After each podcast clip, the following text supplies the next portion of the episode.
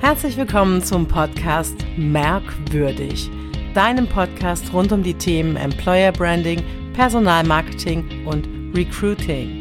Mein Name ist Nadine Alice Berberich und ich freue mich, dass du heute wieder mit dabei bist. Einen wunderschönen guten Tag. Schön, dass du wieder eingeschaltet hast. Und heute widmen wir uns einem Thema, was jetzt schon ja, sage ich mal, des Öfteren bei mir angekommen ist, nämlich ähm, viele haben gesagt, ja, das ist alles schon äh, sehr tief drin äh, in den Thematiken und ähm, aber ähm, ja, wie fängt man dann überhaupt damit an? Also wie ja, beginne ich überhaupt mit dem Aufbau einer Arbeitgebermarke, ähm, wenn es es bei mir noch gar nicht so gibt oder ja, man ganz viele kleine äh, Baustellen oder größere Baustellen, kommt immer drauf an, ähm, zusammenführt. Und ähm, das hat mir nochmal den Impuls gegeben, ähm, darüber heute eine Folge zu machen. Nämlich ja, wie fängt man denn überhaupt an, wenn äh, ja so ein riesiger äh, Haufen vor einem ist und das kann entweder ein kleines Unternehmen sein, es kann aber auch ein Mittelständler sein, der sich noch nicht damit auseinandergesetzt hat. Ähm, das können auch äh, große Unternehmen sein, wo und das habe ich auch oft schon als Rückmeldung jetzt bekommen, das Ganze so verstreut ist und es so viele unterschiedliche Zuständigkeiten gibt, dass es im Endeffekt wieder keinen gibt, der die Fäden zusammenführt. Und das ist, glaube ich, auch ein ganz wesentlicher Punkt, mit dem ich einsteigen möchte heute, nämlich es muss jemanden geben, der die Fäden in der Hand hält. Es muss nicht eine Einzelperson sein, das kann auch ein, ein Team sein oder eine Abteilung, aber irgendjemand muss all die Aktivitäten, und die können ja sehr umfangreich sein, von A bis Z, ähm, ja, dafür verantwortlich zeichnet. Und äh, das ist ja immer mein Satz, den ich auch sage. Ich möchte, dass das Employer Branding so selbstverständlich wird wie die Buchhaltung. In der Buchhaltung äh, gibt's immer hoffentlich auch jemanden, der die Fäden zusammenhält, weil ansonsten wird's äh, schwierig für das Unternehmen. Ähm, die Schwierigkeiten, die wir im Employer Branding haben, die zeigen sich immer auf andere Weise, eben nicht in so einer direkten Geschichte wie der Buchhaltung, dass wir vielleicht Rechnungen nicht mehr bezahlen oder keine Rechnungen mehr schreiben ähm, und auch nicht mehr den Zahlungseingang zum Beispiel überwachen, um das mal so ganz, ganz platt ähm, tatsächlich auch zu formulieren. Insofern ja, das Employer Branding ist wichtig. Und wo sie liest an? Das ist die große Frage, ähm, die sich immer stellt. Personal, Marketing, Unternehmenskommunikation im Bereich der Geschäftsführung. Wo es nachher ist, ist am Ende egal. Wichtig ist, dass alle miteinander sprechen und ähm, gemeinsam ein Ziel ähm, im Auge haben. Wie beginne ich also? Also erstmal ist es ganz wichtig, dass ich im Employer Branding ehrlich bin. Also ich sage auch mal immer schon mal ganz gerne radikale Ehrlichkeit. Ähm, oft ist es so, dass die Wahrnehmung intern einfach auch eine andere ist wie die externe Wahrnehmung. Oder die interne Wahrnehmung ist in Abteilungen, Teams, Unternehmensbereichen komplett unterschiedlich. Deswegen radikale Ehrlichkeit, alles aufnehmen, was kommt und versuchen auch alles damit einfließen zu lassen und auch mit möglichst vielen Leuten zu sprechen, sich möglichst viele Eindrücke, ähm, ja, möglichst viele Eindrücke zu erschaffen und möglichst viele Perspektiven aufzumachen und die auch nicht kleinreden zu lassen. Wenn jemand eine Perspektive hat, die man vielleicht selbst so gar nicht einnehmen kann für das Unternehmen oder das gar nicht sieht, ein anderer hat die aber, dann gibt es die eben auch. Und ähm, das ist so ein ganz, ganz wichtiger Punkt. Also Punkt eins, äh, jetzt fange ich an mit einer Liste. Ehrlichkeit, radi, radikale Ehrlichkeit, ganz wichtig.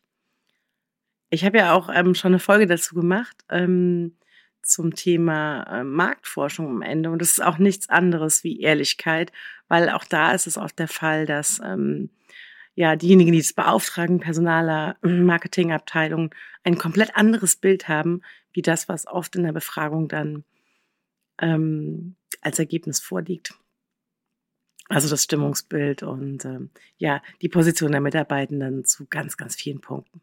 Also radikale Ehrlichkeit. Ansonsten braucht man mit dem Aufbau einer Arbeitgebermarke gar nicht anfangen, weil wenn es nicht ehrlich ist und am Ende auch authentisch, dann wird es auch nicht sein, was langfristig funktionieren wird. Und das ist ja unser Ziel, ein, ein langfristiges, ähm, ja, ein langfristiges Konstrukt zu schaffen, will ich das mal nennen, um dann nicht nur Mitarbeiter neu zu begeistern, sondern eigentlich erstmal unsere Mitarbeiter zu begeistern, die schon im Unternehmen sind.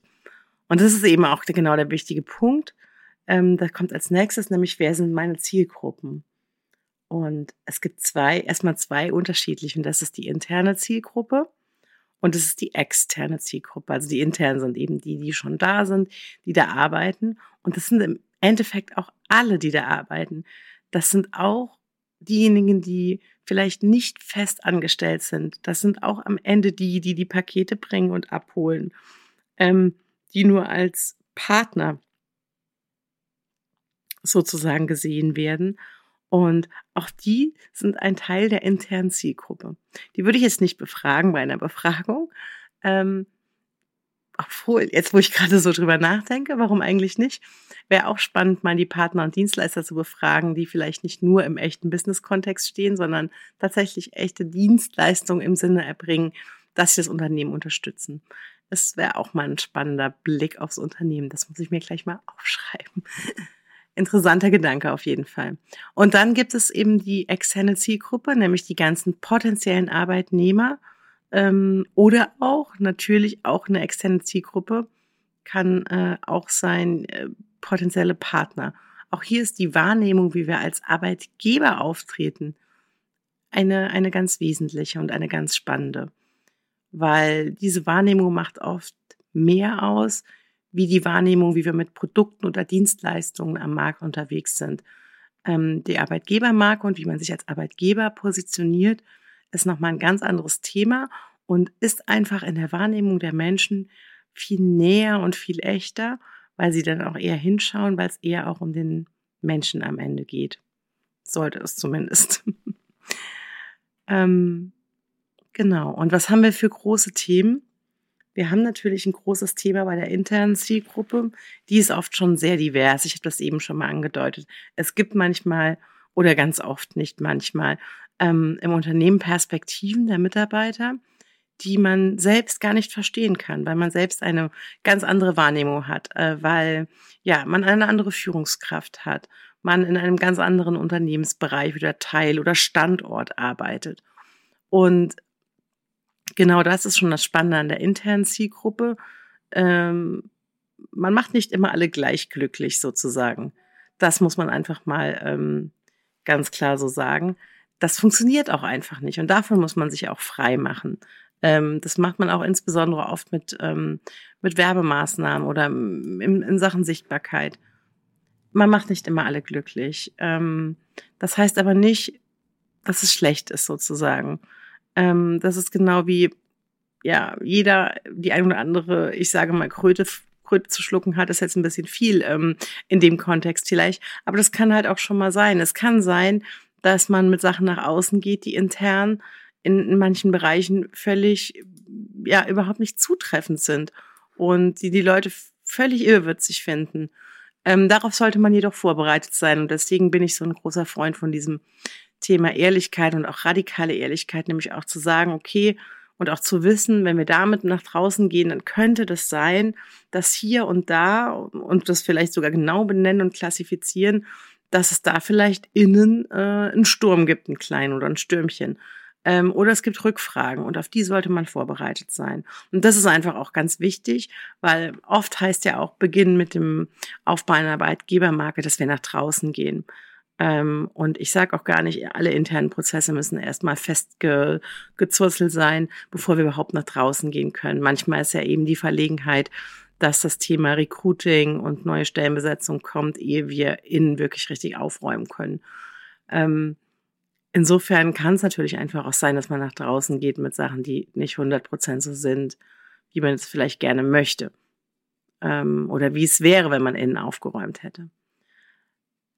Dennoch bin ich ein Freund davon, auch zu sagen, okay, wir, wir, wir überlegen uns jetzt einen Weg, wir müssen nach draußen, wir müssen zum Beispiel ins Recruiting, was machen wir und wo gehen wir nach vorne, was packen wir an. Und dann tun sich die Baustellen in der Regel auch schon automatisch auf, sozusagen, an denen man dann weitermachen kann. Das ist mal so das eine. Also auch so ein bisschen dem Prozess vertrauen. Ähm, ähm, ja, aber sich dennoch ein Ziel und einen Fahrplan machen und auch schauen, mit wem muss man alles sprechen und wen nimmt man alles ins Boot. um diese ganzen internen Stürme auch ähm, ja möglichst gut im Griff zu halten, wenn man die, wenn man die kommen sehen kann, kommen sehen kann. Genau. Ähm, bei den externen ist natürlich so, da gehen wir ja schon oft dann eher in das Thema Werbung tatsächlich. Ähm, da ist natürlich auch so, was kommt wie wo an, wo sind meine Zielgruppen, wenn man ähm, zum Beispiel bezahlten Content macht oder bezahlte Anzeigen, dann eben auch natürlich ganz klar eine Zielgruppenanalyse für die Stelle nochmal. Da reicht es eben nicht nur zu sagen, ja, draußen laufen ja, weiß ich nicht, Millionen von äh, Menschen rum, äh, die vielleicht potenzielle, potenzielle Arbeitnehmer wären, sondern da müssen wir schon auch nochmal wieder genauer hinschauen. Das ist auch immer mal ein großer Punkt, den ich sage. Bitte ganz genau hinschauen, bitte auch ehrlich hinschauen. Ist die Stellenbörse, die vermeintlich die besten Ergebnisse verspricht, auch die, die für unsere Stelle jetzt zum Beispiel mega gut passt, ja, ähm, ist auch so ein Punkt, ähm, ähm der ganz wichtig ist dann in der Auswahl zum Beispiel der, der Medien, ähm, wo man nach draußen geht. Das mal generell das ist schon ein großer Punkt, diese beiden, über diese beiden Zielgruppen sich Gedanken zu machen und über die zu sprechen. Und wenn man da anfängt, mit den ersten ähm, ja, Mitarbeitenden auch zu sprechen aus den Unternehmensbereichen und da versucht, einen Blick hinzulenken, da wird es dann schon auch wirklich echt spannend, ähm, weil man dadurch schon unglaublich viele Perspektiven einnehmen kann. Ganz wichtig ist das Thema natürlich auch Unternehmenskultur am Ende. Ja, ähm, wie ist die Unternehmenskultur? Ist, also ich habe ja schon mal eine Folge gemacht, auch ist äh, Unternehmenskultur, ist es überhaupt sexy, ja. Also Unternehmenskultur muss auf jeden Fall sexy sein, weil ansonsten, ja, dann wird es natürlich schwierig, ja, wenn es alles ähm, extrem, ja, wie finde ich jetzt das richtige Wort dafür tatsächlich? Ja, wenn das alles ähm, wenn die Unternehmenskultur einfach nicht so wirklich existent ist, auch am Ende. Also es geht ja nie ohne, aber es ist schon irgendwie wichtig auch, dass sie formuliert ist und dass verschiedene Werte auch wirklich gelebt werden. Und ähm, die größte Frage, die sich da immer stellt, ist, ja, wie schaffe ich es denn, die Unternehmenskultur ähm, anzupacken, wenn es da einfach Sachen gibt, die nicht gut sind? Naja, das ist ganz einfach. Da muss man die Sachen ansprechen und schauen, wie man neue ja, Instrumente installiert die dann eben auch alle mitgehen, insbesondere Führungskräfte, Geschäftsführung, um dann dann neue Mechanismen einzuschleifen, die auch nicht von heute auf morgen da sind, ähm, um dann langfristig eben auch in dieses, ich sage es mal, in die Arbeitgebermarke einzuzahlen. Das ist ein ganz wichtiger Punkt. Und aus diesen ganzen Überlegungen, die ich jetzt äh, sehr kompakt zusammengefasst habe, da kann man ähm, also da kann man mal locker einen Tagesworkshop draus machen ähm, und allein die Ergebnisse zusammenzuführen. Daraus kann man dann am Ende natürlich auch die sogenannte Employer Value Proposition erarbeiten.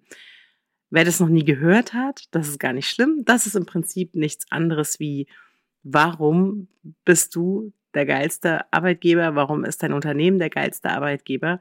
Ähm, das ist das ist nichts anderes. Und äh, für die, die aus Marketing kommen, ist es einfach nur die Übersetzung des USP, der Unique Selling Proposition, ähm, also der einzigartige Verkaufsvorteil von meiner Dienstleistung, von meinem Produkt.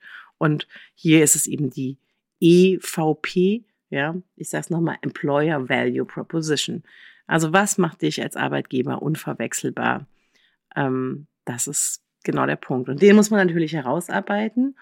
Und ähm, dieses Herausarbeiten ist auch nicht unbedingt das, was ähm, das Ziel am Ende eines Workshops oder äh, ist, man kann auch äh, zum Beispiel sehr schön mittlerweile virtuelle Workshops machen, auch um äh, in die verschiedenen Unternehmensteile ähm, zu hören sozusagen. Ähm, und das ist nicht unbedingt ein Ergebnis, was man tatsächlich dann hat, weil wenn man viele fragt, hat man viele Perspektiven, viele Meinungen, viele Sichtweisen. Und umso schwieriger wird es auch manchmal, die Employer Value Proposition zu erarbeiten. Und es kann auch einfach sein, dass es eine Weile braucht. Und ähm, es braucht die auch nicht sofort. Das vielleicht auch ein bisschen zur Beruhigung, ähm, weil das ist auch ein Prozess und das ist ein Ergebnis, mit dem man dann arbeiten kann, wenn das da ist und wenn sich das auch am Ende, und das ist auch ganz wichtig für alle stimmig anfühlt, weil nichts ist schlimmer wie eine übergestülpte Employer Value Proposition Weil wenn es nicht stimmt, dann komme ich wieder zu dem Thema Ehrlichkeit und zwar radikale Ehrlichkeit. Wenn es sich für einen nicht anfühlt, dann funktioniert es am Ende auch nicht. Damit meine ich jetzt für einen, der mitverantwortlich zeichnet, ähm, das zu erschaffen. Ähm, weil dann wird es wirklich, wirklich schwierig. Das ist genau wie bei einer Unique Selling Proposition, also wenn ich ein Produkt habe und ich suche den einzigartigen Verkaufsvorteil und ich suche die schlagenden Argumente und am Ende sagt jemand im Produktmanagement, ähm, das kann das Produkt gar nicht oder ähm, ich sehe das überhaupt gar nicht, ich sehe was ganz anderes, ähm, dann muss man halt nochmal genau hinschauen, weil dann wird es auch nicht für die Kunden draußen der einzigartige Verkaufsvorteil sein. Und besonders wichtig ist es, und es ist egal, ob ich über das Produkt spreche, also über auch ein, Ma ein Markenobjekt ähm, oder ob ich über die Arbeitgebermarke spreche, es muss stimmig sein und es muss vor allem von außen auch stimmig sein und verständlich sein. Das ist auch ein ganz, ganz wichtiger Punkt. Weil wenn es natürlich von außen nicht verstanden wird, äh, dann wird es schwierig. Das ist immer so ein bisschen ähm, die Gefahr, die wir ja auch haben. Ähm, dass wir etwas kreieren in Unternehmen, uns tolle Sachen ausdenken und eben dann nicht schauen, was ist tatsächlich das Problem des Kunden, das wir lösen. Ähm, und hier ist es so, als Arbeitgeber ist es genauso, als Arbeitgebermarke, welches Problem eines potenziellen Arbeitnehmers löse ich, vermeintlich auch, ähm, um dann als ja Arbeitgeber ähm, in Erscheinung zu treten und mich dann da zu positionieren. Das ist eben ein sehr, sehr, sehr spannendes Thema. Ich habe es eben schon angesprochen, wie komme ich denn dahin? Wie ist der Weg? Was sind Maßnahmen? Also ganz klar sind natürlich Workshops und möglichst viele Leute zu fragen äh, und möglichst viele Perspektiven zu bekommen. Was so schwierig sich eben kurz angefühlt hat oder was ich gerade so ein bisschen schwierig dargestellt habe, wenn ich viele Leute frage, dann äh, könnte es auch schwierig sein mit dem mit der Auswertung und auch in dann irgendwie so einen Weg zu finden. Macht es gleichzeitig aber auch so spannend. Und ähm, schön ist immer miteinander zu sprechen und auch unterschiedliche Leute aus unterschiedlichen Unternehmensbereichen zusammenzubringen, weil daraus ergeben sich halt häufig ganz, ganz spannende Sachen. Das kann man online machen, das kann man offline machen. Heute kann man das wirklich auch wunderbar online machen. Ähm, und gleichzeitig geht es dann in das Thema natürlich Mitarbeiterbefragung. Wie gesagt, dazu gibt's ja schon mal eine Folge. Kannst du dir gerne auch mal anhören, falls du das noch nicht gemacht hast. Auch sehr spannend. Da gehen wir auch auf die vielen verschiedenen Arten ein der Befragung oder eben auch Interviews.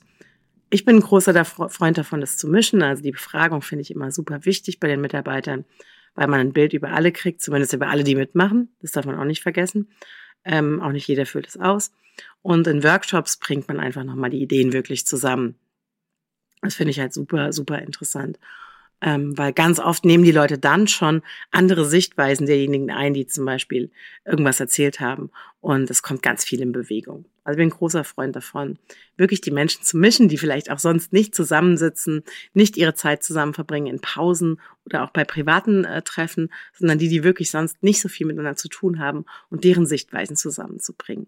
Das gibt einen großen Knall meistens. Äh, und zwar einen positiven Knall, ähm, weil es echt, echt spannend ist. Und dann gibt es natürlich noch die Thematik des beobachtbaren Verhaltens, ganz klar.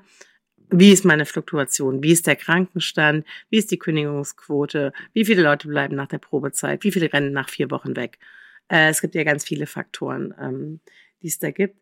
Und ähm, ja, ein ganz, ganz, ganz wichtiger Punkt ist das beobachtbare Verhalten. Also ich bin wirklich beim beobachtbaren Verhalten, muss ich wirklich sagen, Daran lässt sich oft schon sehr, sehr viel davon ablesen, was tatsächlich in dem Unternehmen passiert, anhand dieser Zahlen und dem, was oft in der Wahrnehmung von ja, Personal, Marketing, Unternehmenskommunikation, Geschäftsführung. Ich nenne die immer so in einem Atemzug, weil die gehören für mich einfach ins euer Employer Branding, ähm, Employer Branding dazu.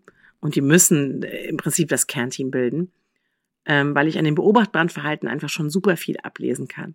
Also wenn mir halt jemand dann auch erzählt, es ist wunderbar, mir Unternehmen ist ganz toll und die sind alle ganz glücklich, aber wir, also ein paar kleine Bauchschmerzen haben wir und man sieht dann, die Fluktuation, Fluktuation ist immens, der Krankenstand ist extrem hoch, etc., dann weiß man, dass das nicht zusammenpasst. Also da kann man wirklich ganz, ganz viel voneinander ablesen. Und das Ding ist, dass diese Zahlen auch häufig ähm, gar nicht diesen äh, Personengruppen vorliegen, äh, sondern nur in einem anderen Teil des Unternehmens bearbeitet werden, die sich zum Beispiel mit ähm, ja, Lohnabrechnungen und eben solchen Personalthemen beschäftigen. Und ähm, es ganz wichtig ist, diese ganzen Sachen zusammenzuführen.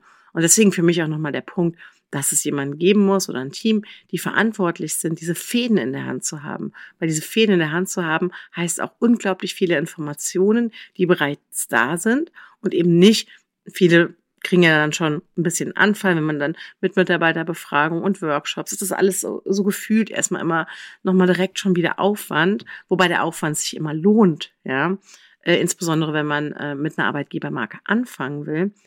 Aber ein wichtiger Punkt ist einfach zu schauen, was ist halt schon da. Und das meine ich dann oft so mit dem beobachtbaren Verhalten. Und äh, das finde ich halt eine ne super, super, super spannende Frage. Und das alles zusammenzubringen, diese Punkte mit Workshop-Ergebnissen oder auch mit Gesprächen, die man so führt. Also es heißt auch nicht immer, dass jemand externes dabei sein muss, der zum Beispiel eine Befragung, ähm, also bei einer Befragung, okay, die sollte strukturiert und ordentlich sein, aber zum Beispiel Interviews führen mit den Mitarbeitern, zum Beispiel auch ähm, nach sechs Monaten nach der Probezeit ein Interview zu führen oder auch mal die Mitarbeiter zwischendurch zu befragen. Das können halt auch mal vielleicht ähm, ja, studentische Mitarbeiter machen oder auch Praktikanten, wenn man das sauber strukturiert, so dass ich immer so, ich sehe halt immer schon so, ähm, dass der Aufwand dann äh, gescheut wird, einfach auch zu fragen, äh, wo kommen die Leute her, plus dass man halt darauf schaut und das meine ich auch nochmal mit Zahlen, Daten, Fakten, ähm, was sind denn so unsere Sachen, die wir auswerten können mit den Daten, die wir von den Mitarbeitern haben. Ähm, damit meine ich jetzt keine keine persönliche Auswertung, aber zum Beispiel spannende Punkte sind ja auch ähm, im Recruiting. Ähm, wie weit geht der Radius, ähm, wenn ich jetzt zum Beispiel an einem Standort jemanden suche? Suche ich 20 Kilometer, 30 Kilometer oder suche ich nur fünf? Und da ist natürlich total cool, wenn man in Richtung äh, Personal schauen kann und sagen kann, okay, ähm, alle, die in dieser Abteilung sind oder in diesem Team oder was auch immer, können wir davon mal eine anonymisierte Auswertung machen, wie weit die Leute so im Durchschnitt weg äh, wohnen. Ja, können wir eine Auswertung machen, ähm, ja, um, um dann zu sehen, äh, wie, wie machen wir unseren Radius zum Beispiel, auch fürs Funneling äh, von, ähm, von verschiedenen Maßnahmen, weil wir dann einfach wissen, okay, das sind die Leute bereit, ähm, den Weg zu gehen oder den Weg zu fahren. Äh, das ist in Großstädten zum Beispiel ganz anders wie auf dem Land. Auf dem Land fahren die Leute natürlich viel länger in der Großstadt äh, kommen die vielleicht mit der Bahn oder mit dem Rad und wohnen vielleicht auch viel näher. Äh, deswegen ist es zum Beispiel, je nachdem, wo das Unternehmen auch sitzt oder wo die Standorte sind, komplett un, ähm, unterschiedlich, wie man da zum Beispiel dann auch suchen muss. Das als kleiner Exkurs, ähm, was man alles so mit den Daten machen kann. Ähm, unsere Ausgangsfrage war ja tatsächlich, wie beginne ich mit dem Aufbau einer Arbeitgebermarke? Und ich möchte es gerne nochmal dahin zurückführen. Es ist einfach super, super wichtig, ehrlich zu schauen, wo sind unsere Stärken und wo sind unsere Schwächen.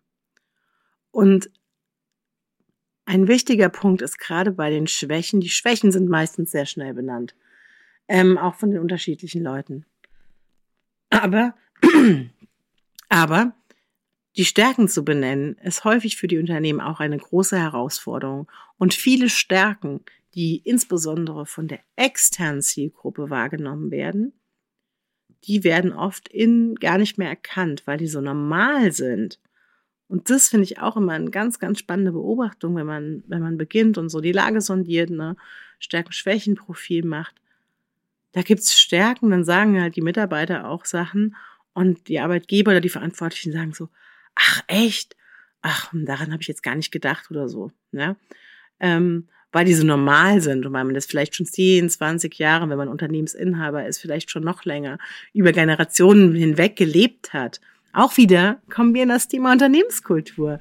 Ähm, und ich sage, ja, ist das sexy? Und manchmal ist das super sexy, aber man sieht es halt gar nicht, weil es normal ist. Und ähm, normal für die, die da arbeiten. Aber für die Außen ist es nicht normal. Und die Frage ist auch immer, was nehmen die am Innen in Normalität wahr? Das ist super, super wichtig. Und dann kommen wir irgendwann zu unserer Employer Value Proposition. Aber das ist ein Weg.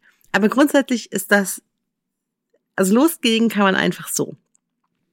Mit ganz viel Weitblick, mit ganz viel Sprechen, auch mit Einzelgesprächen, auch das möchte ich nochmal so mitgeben. Einfach mal Leute fragen, so, wie siehst denn du das? Du, wir machen da ein Projekt. Ähm, wir überlegen, wie wir wirken. Was sind denn für dich wichtige Punkte? Also da gibt's ganz, ganz, ganz viele spannende Punkte auf jeden Fall. Das mal zum Einstieg. Das ist schon, ist schon ein Riesenbatzen.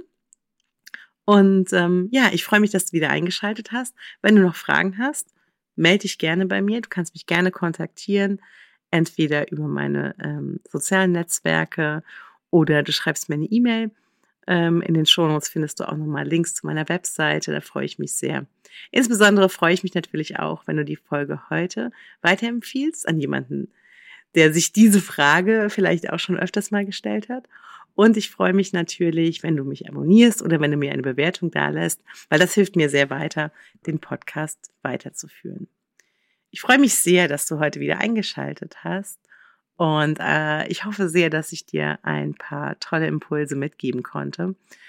Und freue mich sehr ähm, auf die nächste Folge.